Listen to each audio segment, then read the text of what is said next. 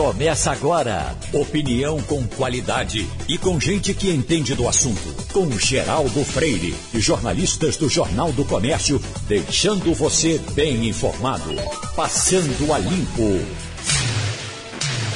Então hoje vamos trabalhar no feriado. Eu sempre digo que isso que para quem ganha pouco, o bom é trabalhar muito. Entendeu? Não? Trabalhar pouco é para quem ganha muito. Porque aí vai gastar. Quem ganha pouco tem o feriado, trabalha no feriado, evita gastar. Por exemplo, eh, eu fiquei rico aqui trabalhando no sábado. Quando o Wagner chegou, ele me perguntou, Geraldo, como é que a gente fica rico aqui? Eu digo, trabalhando no sábado. Então deixa o sábado para mim. Eu digo, tá bom. Acontece que eu ainda não Rico. Sim, mas vai ficar. É, é isso que eu pretendo. Vai, vai em frente. Porque, o, uh, uh, na verdade, o, o, o sábado, se você trabalha no sábado, você então trabalha todos os dias, porque o domingo já é para preparar para a segunda e o resto da semana. Exatamente. Na é verdade? Exatamente. Então, isso. quem trabalha no sábado não tem folga. Exatamente. Bom, ah, tem uma informação. Bom, primeiro aqui. André está dizendo o seguinte: onde é que vamos chegar com o preço da gasolina? Ela sobe como está subindo a cesta básica. Ah, eu nem tenho mais me preocupado muito com o preço da gasolina, Wagner. Eu ia tentar ficando doido. Agora eu estou parando e botando. E quando não tiver mais, onde é que você está vendo mais barato por aí? Olha, Geraldo, eu não encontro abaixo de cinco reais. Não encontro. 5,15, 5,20, não encontra. Ela, deu, ela chegou a 5,60. Aliás, 5,80. Eu vi gasolina aqui no Recife a 5,80. E ela deu uma baixadinha para 5,20, 5,30, por aí. Tá nessa faixa, nessa média. Uhum. Entendeu? Agora, encontrar abaixo de 5, eu tô com muita dificuldade. Hoje o Passando a Limpo tem Wagner Gomes, Maria Luísa Borges, Mirela Martins e Romualdo de Souza. Nós já estamos com a epidemiologista doutora Etel Marcel, sempre colabora com a gente aqui, vindo de longe e trazendo boas informações. Mas, doutora Etel, hoje eu logo vou começar uma consulta pessoal. Eu estou com um esparadrapozinho aqui no braço, porque ontem eu saí daqui para tirar o sangue, para fazer o exame, para saber do efeito da, uh, da vacina no meu organismo. Eu tomei a segunda dose na quinta-feira passada. E ontem eu estava ouvindo, e ouvindo inclusive hoje aqui, com Natália Pasternak, dizendo que não adianta, você não descobre a sua imunidade depois da vacina fazendo esses exames. Ela está errada? Ela está certa, Geraldo, porque esses exames eles foram desenvolvidos para a gente identificar aqueles anticorpos que o vírus causa. E a vacina, a gente trabalha com outros anticorpos neutralizantes, não necessariamente só os anticorpos têm a nossa resposta imune, a gente tem resposta celular também, outros tipos de defesa.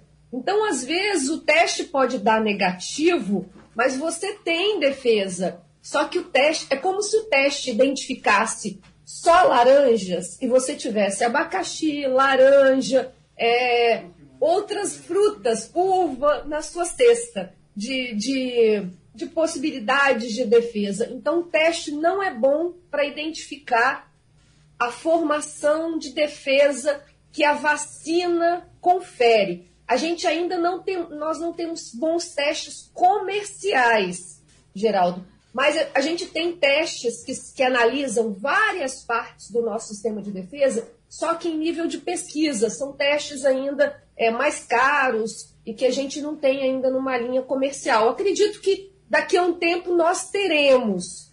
Mas é importante saber que se der ali que o, que o teste não conseguiu identificar anticorpos, não quer dizer que a vacina não conferiu imunidade, porque tem outras formas do nosso organismo é, ter imunidade que não é não apenas aqueles anticorpos. Então, o que a Natália falou é certo, a gente ainda não tem bons testes para essa vacina. Uhum. Acredito que com o tempo nós teremos.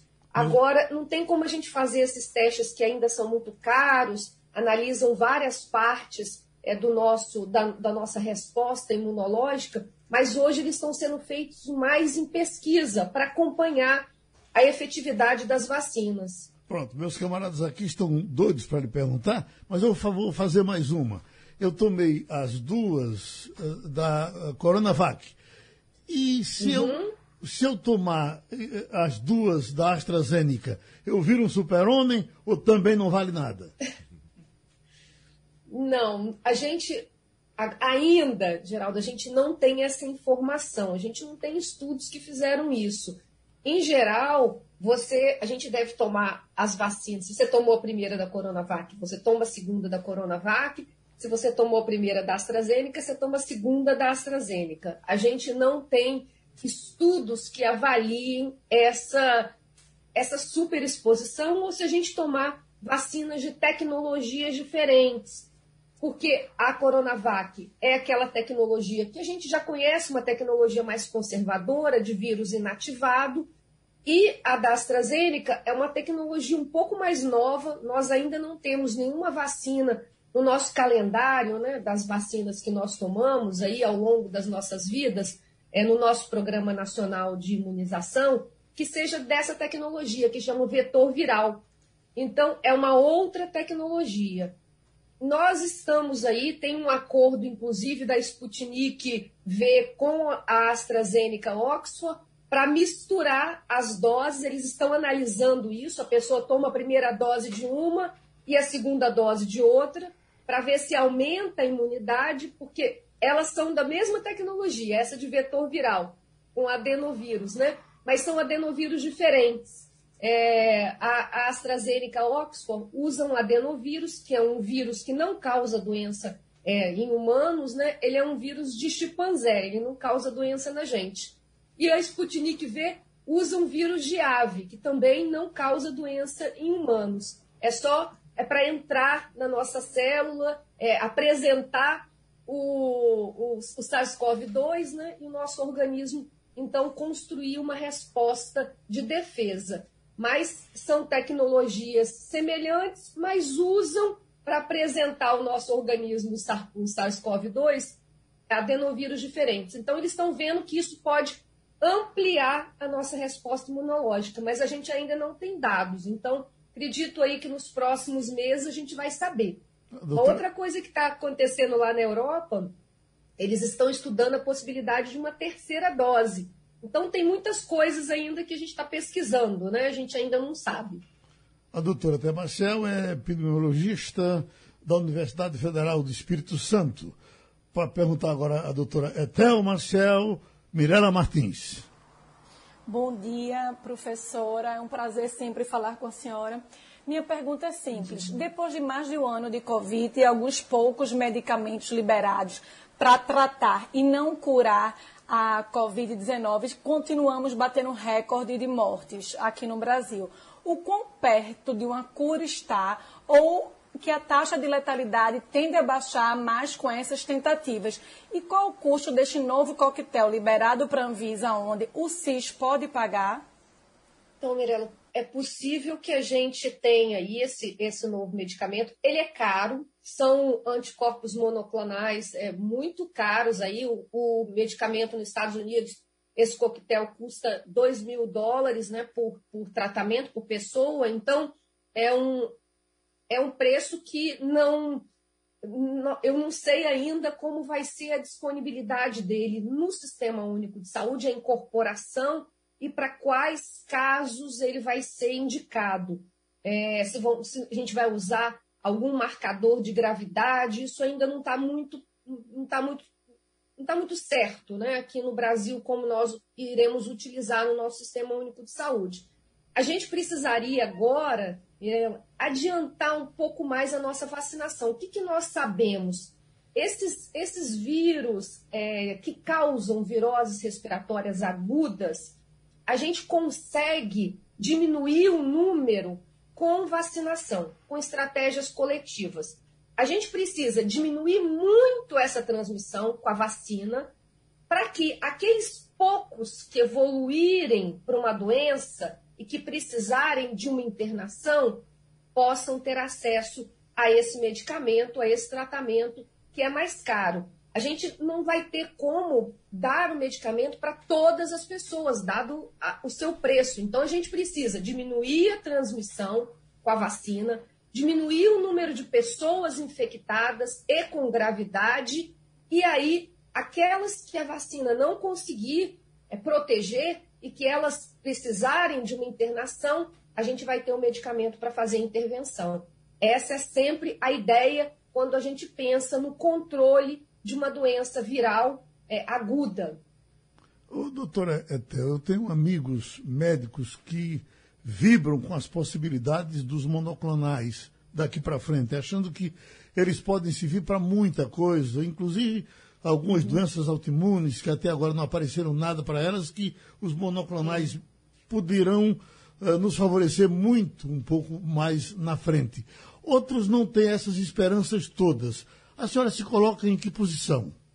Eu sou otimista também, Geraldo. Eu acredito que essa é uma tecnologia que tem muitas possibilidades e que quando a gente vai é, outros laboratórios, outros fabricantes de, é, dominando a técnica, inclusive esperamos que aqui no Brasil também tenhamos é, pesquisadores que possam também ter patentes para algumas doenças com essa, com essa tecnologia, a gente possa reduzir o preço e ficar mais acessível. Por enquanto, esse, esse tratamento ele é ainda muito caro, porque é uma técnica nova, poucas pessoas dominam, tem poucos fabricantes que ainda estão é, produzindo né, em, em larga escala, em escala comercial. Então, o preço ainda é muito alto. A gente precisa ter competitividade para diminuir esse preço e ter mais possibilidades, inclusive de pesquisas para utilização em outras doenças.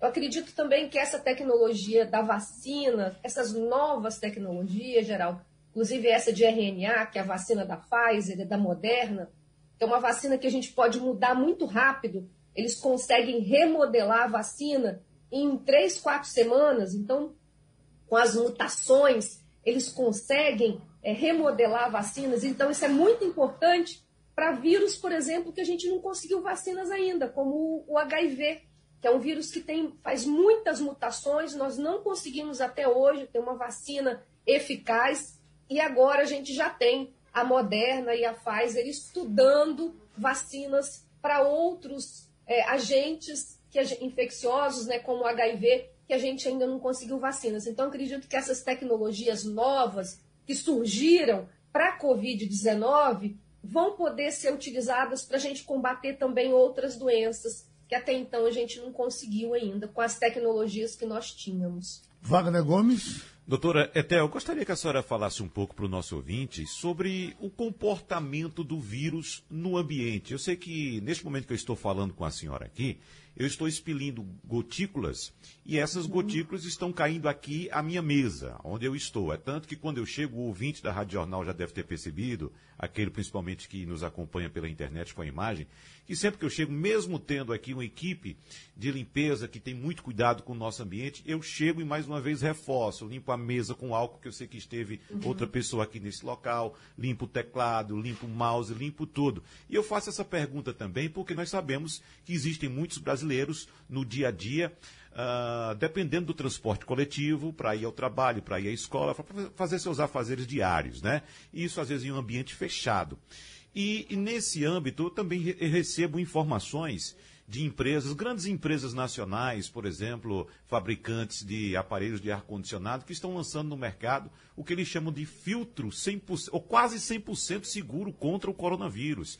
É, é, o novo coronavírus. Eu, eu, eu, tenho informação de um que garante eficiência contra a Covid-19 em 99,9%, ou seja, filtrando o ar do ambiente. Uh, isso de fato é eficiente? Uh, existe essa possibilidade de o vírus estar simplesmente suspenso aqui no ar, em algum ambiente que eu entro, seja no ônibus, seja no meu ambiente de trabalho, doutora Etel? Então, a gente tem aprendido bastante. No início, a gente achava que essa transmissão por contato, né, por superfície, como você explicou, limpando aí né, a, o teclado, computador, todas as coisas que nós dividimos, ela fosse, muito, ela fosse a única forma de transmissão. Depois, ao longo da, da, da descoberta sobre o vírus, a gente compreendeu que a transmissão pelo ar ela era mais importante que a transmissão por superfície. Então, Covid pega pelo ar. A gente tem até usado essa, essa frase para as pessoas compreenderem. Covid pega pelo ar. Quando a gente solta, fala, tosse, essas gotículas elas ficam em suspensão antes delas caírem na superfície. E esse ar parado, janelas fechadas, ar condicionado ligado, como você exemplificou muito bem, é o local, é um, uma, das, uma das formas de maior transmissão hoje. Então, esse, essas companhias, essas empresas estão investindo em trocas de ar. A gente já tem o que a gente chama de filtro EPA, que é um filtro, é uma alta filtragem que troca o ar é, com, com uma, muita velocidade e aí ele vai trocando o ar e colocando o ar limpo para dentro, tirando o ar que está contaminado e colocando para fora. A gente já usa isso no serviço de saúde, esses, esses filtros EPA, que nós chamamos, é, é uma sigla em, inglês, que significa é, filtros de alta filtragem, né?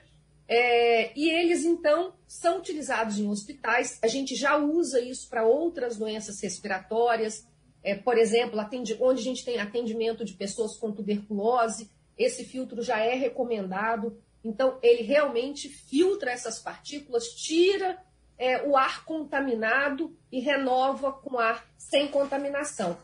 Ele está sendo utilizado agora, esse filtro, por exemplo, nos aviões. Os aviões têm investido nessa filtragem.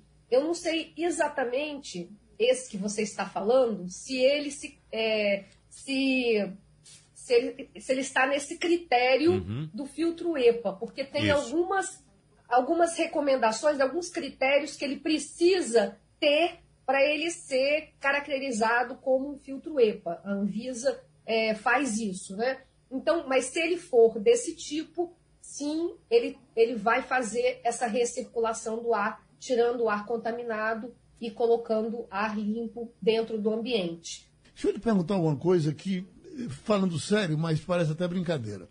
É, é, eu tenho um amigo médico que ficou espantado porque teria visto um teste, não sei como, do álcool no, no vírus. E disse que o álcool mata o vírus com uma velocidade impressionante. Com menos de 30 segundos, o, aros, o, o álcool já mata esse vírus. E eu lhe pergunto, Neste caso, quem toma uma cachaçinha leva alguma vantagem para o abstêmio, já que estamos no feriado? Ô, Geraldo, a gente queria que fosse, mas não leva, não. É porque o vírus, quando ele está no nosso organismo, ele está dentro da célula, então ele está protegido. Quando ele está no ambiente, o vírus ele é muito fraco, ele não aguenta quase nada. Assim, ele é um vírus porque ele não tem nenhuma proteção. Então, o álcool rapidamente mata ele. Mas dentro do nosso organismo, ele entra na nossa célula e ele fica protegido. Então, infelizmente, não adianta. Então pronto, um abraço para a senhora, a gente lhe agradece e a gente não abusa demais, que, porque a gente de vez em quando lhe procura. Muito obrigado. Obrigada, Geraldo. Tchau. tchau Doutora Tel, Marcel falou no Passando a Limpo. Essa informação aqui é aplicativo desenvolvido em Pernambuco, mostra onde comprar remédios mais baratos. A gente viu, inclusive, um trabalho do PROCON no começo da semana, impressionante como você tem diferença de preço de 200% e vai por aí. Em qualquer coisa, isso espanta. Em remédio, é pior ainda. Mas esse aplicativo, não sei se é outro, mas Mirella foi quem primeiro apareceu, acho que há mais de um ano, falando de um aplicativo desses aqui. Não é isso, Mirella? Isso, exatamente. Divulguei na coluna, né? Uma startup pernambucana que desenvolveu, desenvolveu e criou esse aplicativo que vai ajudar muito o consumidor. Como você bem falou aí, o Procon trouxe essa pesquisa que a gente sempre sabia que existia a diferença de preço, mas eu me choquei com os 400% de diferença de remédios tanto banais como paracetamol, né, até remédios de pressão, que são remédios usados por muitas pessoas na cidade. A gente, tá, eu falei da cidade porque o PROCON analisou a questão do Recife. É, isso vai facilitar muito, acho que é uma questão. A gente Recife é uma cidade, uma capital com muitas farmácias. A gente tem dentro de um quarteirão, às vezes, dois, três é, nomes diferentes e isso vai ajudar para a gente ter que parar o dia, gastar o dia e ir já certeiro naquele local que possa achar um medicamento de, de forma mais acessível. Romualdo, Brasília hoje, uma quarta-feira, hoje um feriado. Uh, tem inclusive na agenda do Supremo reunião marcada para amanhã, CPI marcada para amanhã. E a gente sabe que às vezes o pessoal sai de Brasília e fica sem vontade de voltar logo. O que, é que você acha? Acha que mesmo assim teremos um fim de semana movimentado em Brasília?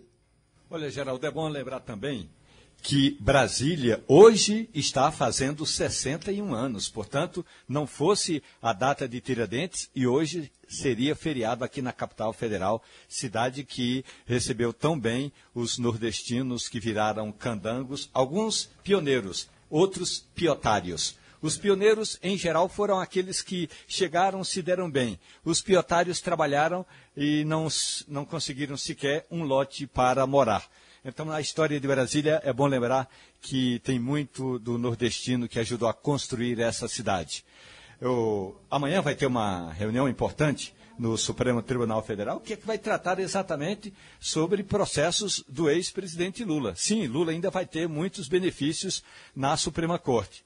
E também tem reunião no TSE. O Tribunal Superior Eleitoral vai fazer uma reunião, primeiro, para tratar de um assunto que nós estávamos tratando ontem aqui, Geraldo, que é com relação à história do tal do voto impresso. Que na prática é bom que a gente diga ao nosso ouvinte que não se trata de voltar à idade da pedra, em que a gente preenchia o nome do. Eh, eh marcava um X ao lado do nosso candidato. Na verdade, é a averiguação do voto. Portanto, quando você vai lá e vota no candidato A, aparece a cara do candidato A na urna eletrônica. E aí, em seguida, esse é, é o pedido do, dos bolsonaristas e do presidente da República, aparece uma, na, uma impressora com um, a informação: você votou no candidato X, como se fosse aquele mesmo ticket de quando você usa o cartão de crédito. Portanto, é essa questão que o TSE vai tratar amanhã e o presidente do tribunal, Luiz Alberto Barroso, vai fazer um pronunciamento pedindo que as pessoas acreditem na urna eletrônica.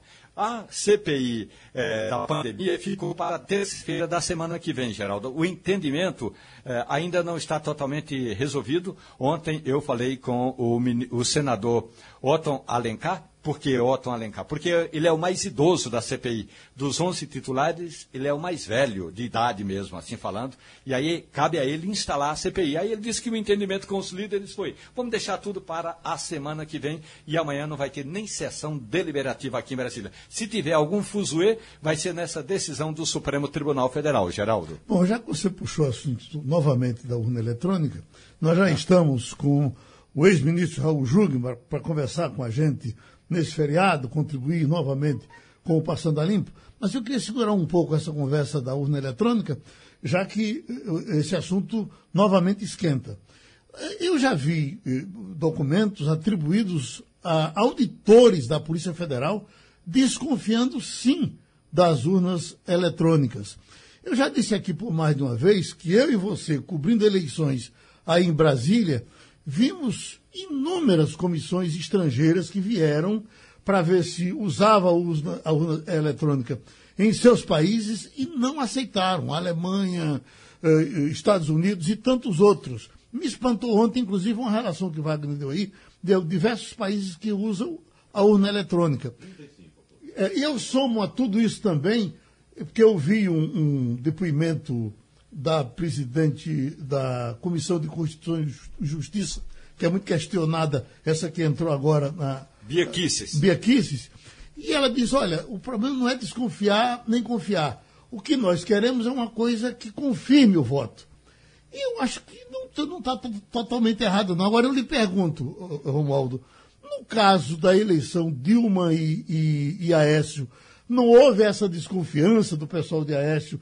Não teria sido feita uma investigação e se descobriu depois que não, que não houve fraude nessa eleição? Pois é, Geraldo. Na verdade, não foi feito o que o, esse grupo do presidente Jair Bolsonaro quer, que é a auditagem do voto. Aí não foi feito. Porque não tem como fazer hoje, com a urna eletrônica, essa, audita esse, essa auditagem. O, o que seria? Na hora em que você aperta o botão para votar na Dilma, aparece a cara da Dilma. Na, é, na hora em que você apertou para votar no Aécio, apareceu a cara do Aécio. Até aí tudo bem. Mas você, ainda que não leve esse comprovante para casa, você quer uma segunda prova. Quer que a urna mostre que aquilo que apareceu lá na urna eletrônica apareça também no papel o nome do seu candidato. Porque aí sim, havendo algum problema, porque no caso do, da eleição de Dilma com Aécio não houve recontagem de voto. Havendo algum problema com, essa, com esse voto auditável, não todos os as, cinco, as 50 mil, desculpe, 500 mil urnas eletrônicas, mas um percentual dessas 500 mil urnas eletrônicas poderia ser auditada e aí se houvesse algum problema, alguma divergência, eh, poderia -se, sim anular as eleições. Então o termo que deve ser usado não é o voto impresso, é voto eletrônico auditável, é isso que está no pedido que chegou ao Supremo Tribunal Federal e que o STF no passado já vetou. Ministro Jugman, entrando nessa questão, já que o senhor também manja disso, trabalhou com segurança, com tudo, fez política, eu lhe pergunto, a, a urna eletrônica é absolutamente confiável ou tem alguma razão para sobrar um pinguinho de desconfiança e é preciso resolver isso? Bom, Geraldo, bom dia. Eu estava ouvindo aqui essa discussão, que é muito interessante. Bom dia também a todos os seus ouvintes. Pessoal, não sei quem está aí na bancada, mas quem quiser também o meu bom dia. Não existe, presta atenção, Geraldo, não existe nenhum sistema, nenhum, seja no papel, e isso nós conhecemos muito bem, né, Geraldo? Você se lembra quando se passava uma semana apurando urna? Uhum. Se lembra quando a gente tinha que mandar, nós que estávamos no MDB na época, nós tínhamos que mandar um, um advogado para todos os 184 municípios, ou pelo menos por municípios polos. Se lembra quando a gente tinha que dormir com as urnas? Uhum. Se lembra também daquilo que se falava no passado de emprenhar as urnas? Se lembra do que aconteceu na votação de Java Vasconcelos para o Senado, quando você fazia a transferência dos votos para o mapa eleitoral, que um sujeito apareceu com o polegar com um X colocando em outro senador? Uhum. Então, não existe nenhum sistema 100% é, a, a prova de risco, a prova de qualquer desvio. Isso, primeiro, não existe. Vamos deixar claro. Agora, o que eu chamo a atenção nesse caso da votação da auditagem, que o nosso amigo estava falando aí, é o seguinte: isso é o retorno do voto de cabresto. Porque o que, é que vai acontecer? Vamos para o Rio de Janeiro. Você tem 54, 57% do território e 33, um, um em cada três cariocas vive sob o controle das milícias e do crime organizado. Você tem ideia do que, é que vai acontecer quando esse pessoal for votar? A milícia vai exigir que ele traga o papelzinho para conferir se ele votou no candidato que a milícia indicou, se não morre, ou a sua família. É isso que nós estamos querendo trazer de volta. O TSE, e eu participei ativamente, é, inclusive, sobre. Tem um livro, inclusive, escrito, eu vou lhe mandar, da, da, da ministra Rosa Weber. Nós participamos, eu era é, ministro da Segurança Pública, engajei a Polícia Federal, inclusive houve ameaça de morte à ministra Rosa Weber, vinda do Japão, e eu mandei entre o primeiro e o segundo turno, me lembrei, numa coletiva de a, a, a apresentação do resultado do primeiro turno, eu fiz um recado a esse pessoal que estava querendo dizer que a eleição era fraudada, que ela é, tinha sido é, é, tecnologicamente mexida, tinha sido adulterada, etc. E estava dizendo que um, a, é, você votava num nome, aparecia outro, o revólver que apareceu lá, de tantas coisas mais. Eu disse o seguinte: eu quero dizer a quem está fazendo isso, as ameaças, que não existe é, ninguém anônimo nas redes sociais. E a Polícia Federal vai pegar, e nós pegamos quem estava fazendo isso, tá certo? Porque não existe nenhuma possibilidade de alguém é, ficar, através de fake news, tentando desmoralizar o sistema eleitoral do país. Porque nós vamos pegar, eu dizia isso. E do primeiro para o segundo turno, essa coisa se resumiu, ou reduziu bastante. Então, fechando, Geraldo, não existe o sistema ideal dos sonhos e que não existe nenhuma possibilidade. Mas pelo menos o TSE antes de fazer as eleições, ele convida todos os caras, hackers, entendidos de como quebrar sistema e tal, e abre o sistema para todo mundo. Tem um período que diz o seguinte: entrem no sistema. Entrem no sistema, encontrem falhas, vejam o que, é que existe aí dentro. E depois existe sim a possibilidade de se fazer uma auditagem. Tanto é verdade que o Aécio, numa decisão que eu considero impensada, colocou em dúvida a eleição de Dilma. E, ao fazê-lo, abriu exatamente o caminho para essas contestações que nós estamos tendo. Foi feito e não se encontrou nada. Então, a minha posição é o seguinte: o sistema eletrônico, como qualquer outro sistema, pode ter a seu resíduozinho, mas é aberto, é auditável, pode se inferir se houve ou se não houve, e, por fim, voltar para o voto auditado, como se quer, é voltar ao voto de cabresto, é dar condições ao crime organizado, igrejas que sejam, por exemplo, não preocupadas com a fé dos seus discípulos, mas mais com resultados eleitorais, sindicatos, associações, polícias, milícias. É o voto do, do voto de cabresto. É isso que nós queremos? Wagner Gomes? Para quem não concorda com o que está sendo exposto agora pelo ex-ministro Raul Jugman, eu vou trazer, Geraldo, um exemplo prático que ocorreu na última eleição.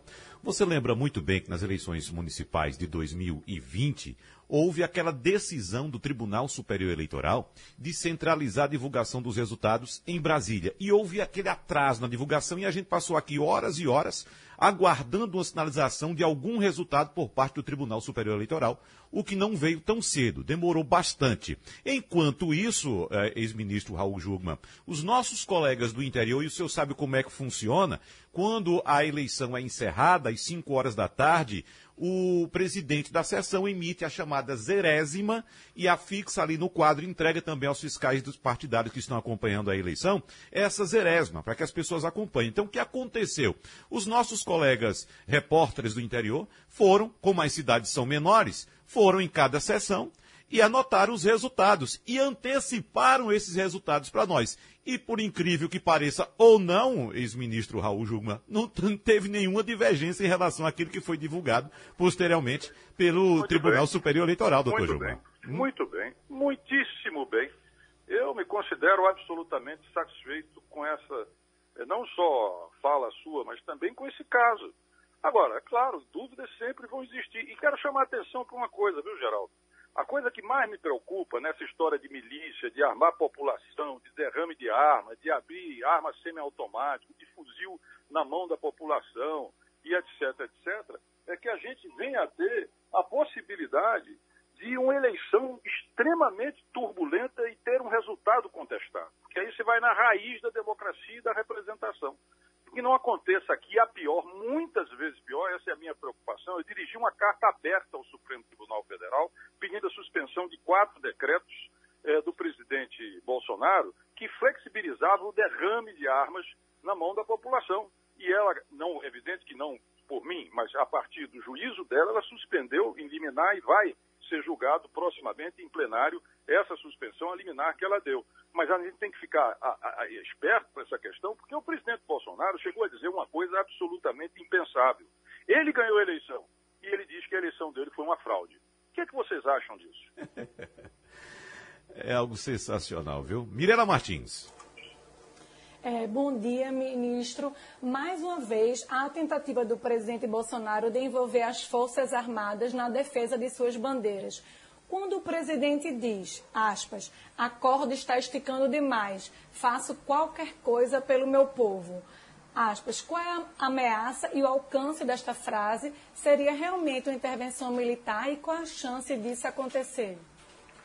Bom, para começar, não há nenhuma ameaça à democracia brasileira, Mirella, a não ser no imaginário do senhor presidente da República.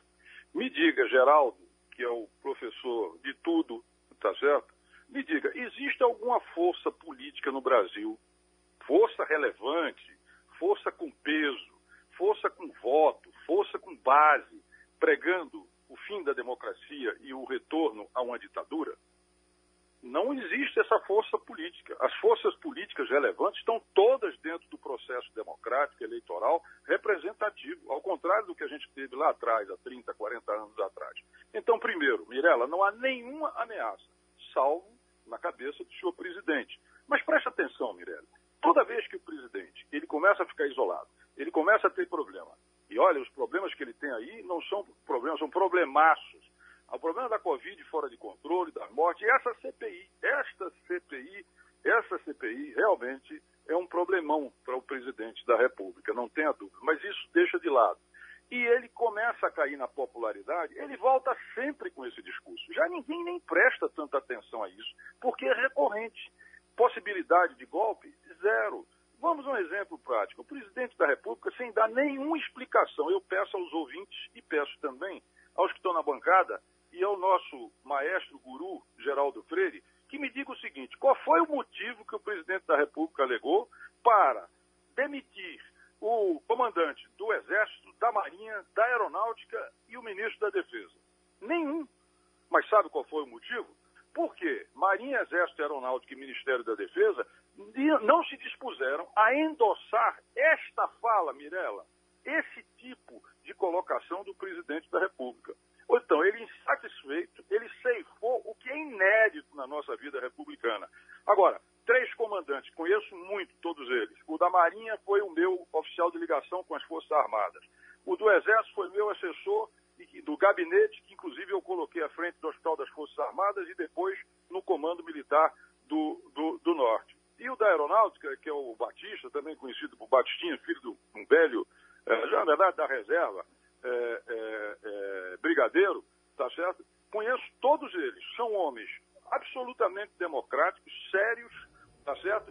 E vão seguir as ordens constitucionais, como aliás os outros que saíram.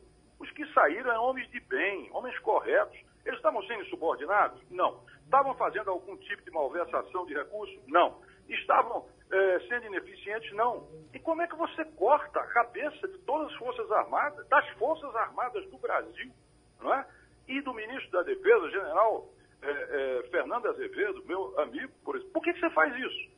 Não existe nenhuma razão. A única razão é essa. As Forças Armadas não vão embarcar em nenhuma aventura democrática. As Forças Armadas não vão dar endosso nem suporte para qualquer tentativa golpista, seja do presidente que está e qualquer outro.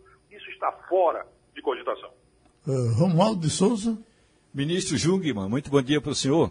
Ontem, dia, no dia do Exército, que também era dia do índio, mas o governo deu mais prioridade para o dia do Exército e menos para o dia do índio, eh, o ministro Braga Neto, o ministro da Defesa, usou uma frase que ela vale para qualquer situação, mas eu gostaria de entender a sua opinião. Ele diz: é preciso respeitar o rito democrático e o projeto escolhido pela maioria dos brasileiros para conduzir os destinos do país. As Forças Armadas estão preparadas e prontas a servir aos interesses nacionais. Quais são, na sua opinião, dentro da caserna, esses interesses nacionais, ministro? interesses nacionais é manter a nossa soberania, o desenvolvimento e a democracia. Tem outros mais, eliminar as injustiças, a pobreza, não é? é mas esses são talvez os principais. A fala do, do, do general Braga, que também conheço muito bem, desde o tempo da intervenção, quando ele foi indicado para a intervenção, e mesmo antes, durante as Olimpíadas, nós convivemos bastante, ela serve é, exatamente o que você disse, para todas as direções. Vamos imaginar o seguinte: ele quis dizer que não atropelem o poder que foi atribuído ao presidente Jair Bolsonaro. Correto. Ninguém tem que atropelar o poder do presidente que foi eleito, gostemos ou não, ele foi eleito democraticamente.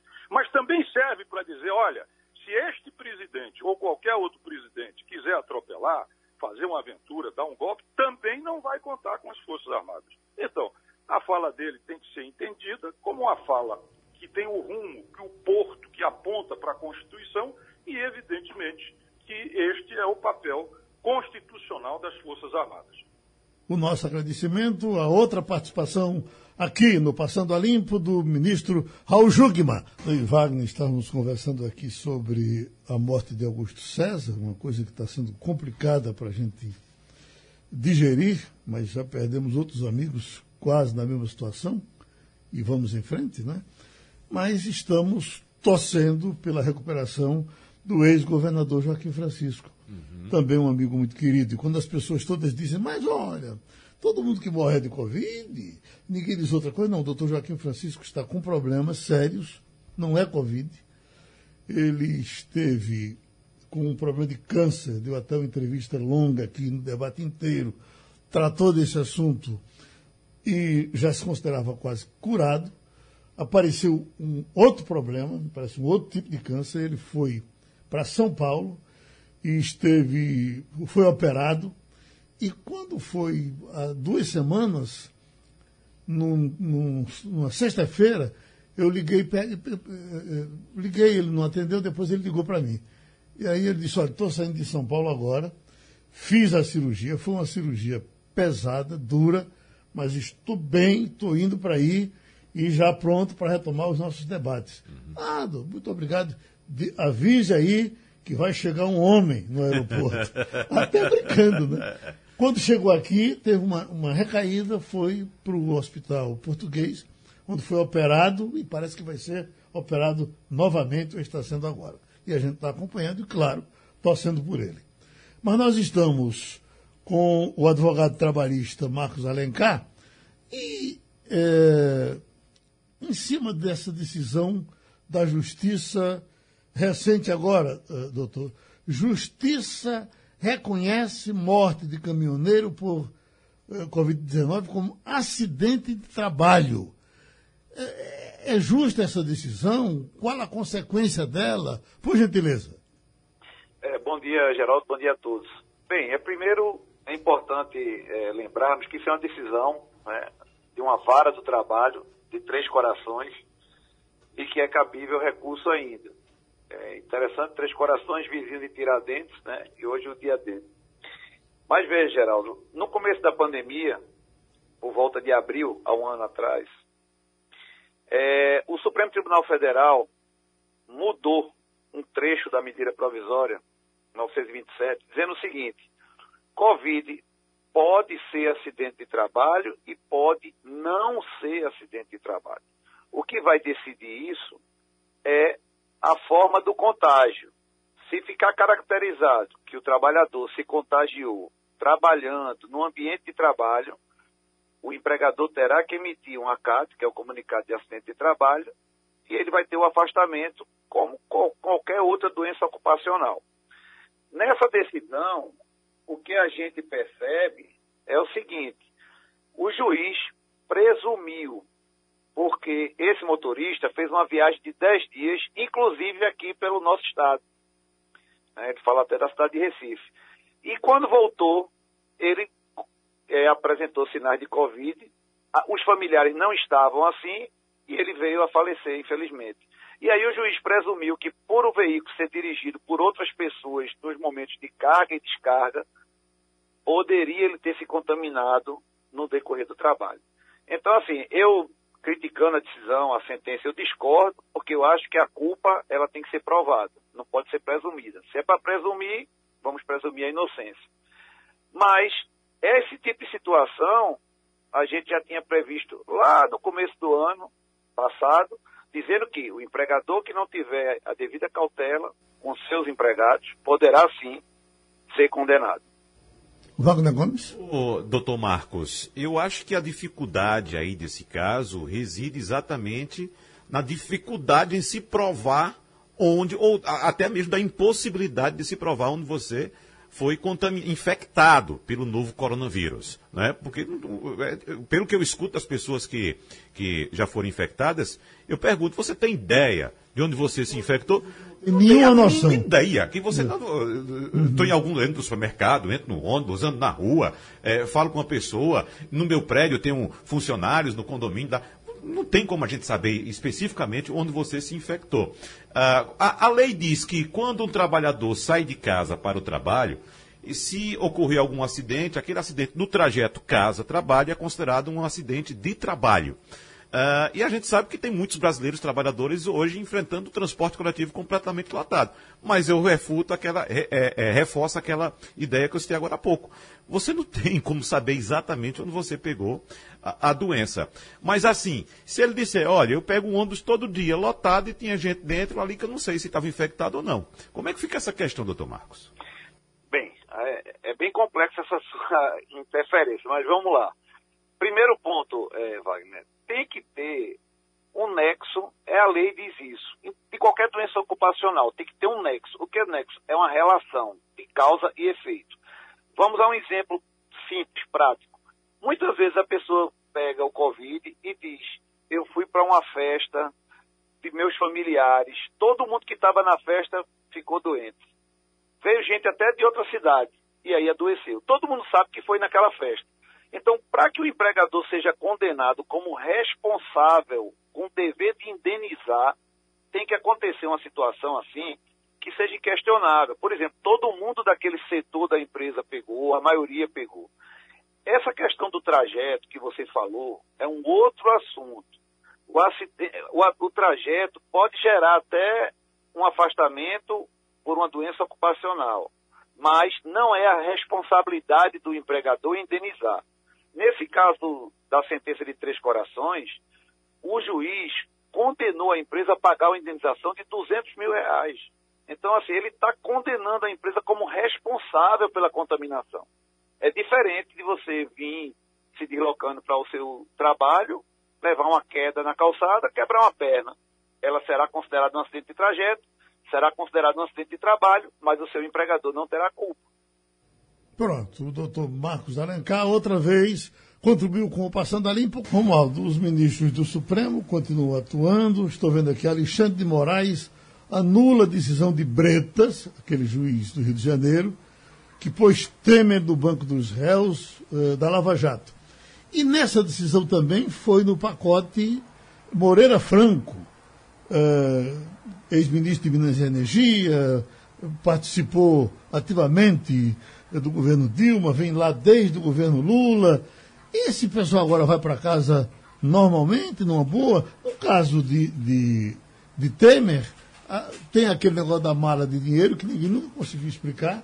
Né? Mas, Deputado Rocha Lures. Pronto. Uhum. E no caso de, de Moreira Franco, tem aquele dinheiro do, do apartamento cheio de dinheiro. E no fim essas pessoas todas vão ficar sem culpas, né? Geraldo, o apartamento cheio de dinheiro era de Gedel Vieira Lima. Ah, desculpa. Gedel Vieira Lima. Ah, sim, sim, sim. Eu misturei do MDB de, é. da Bahia, que fazia as tramóias juntamente com a mãe dele. Então, é, é outro caso, o Gedel continua preso aqui na Papuda, em Brasília. No hum. caso de, uh, desse processo aí, anular um trecho da Lava Jato, uh, no Rio de Janeiro, no comando, sob o comando do juiz uh, Marcelo Bretas, o ministro Alexandre de Moraes, só para identificar, porque às vezes a gente fica pensando assim, ah, por que, que todo mundo fala quem colocou quem? Alexandre de Moraes foi ministro da Justiça do governo Temer.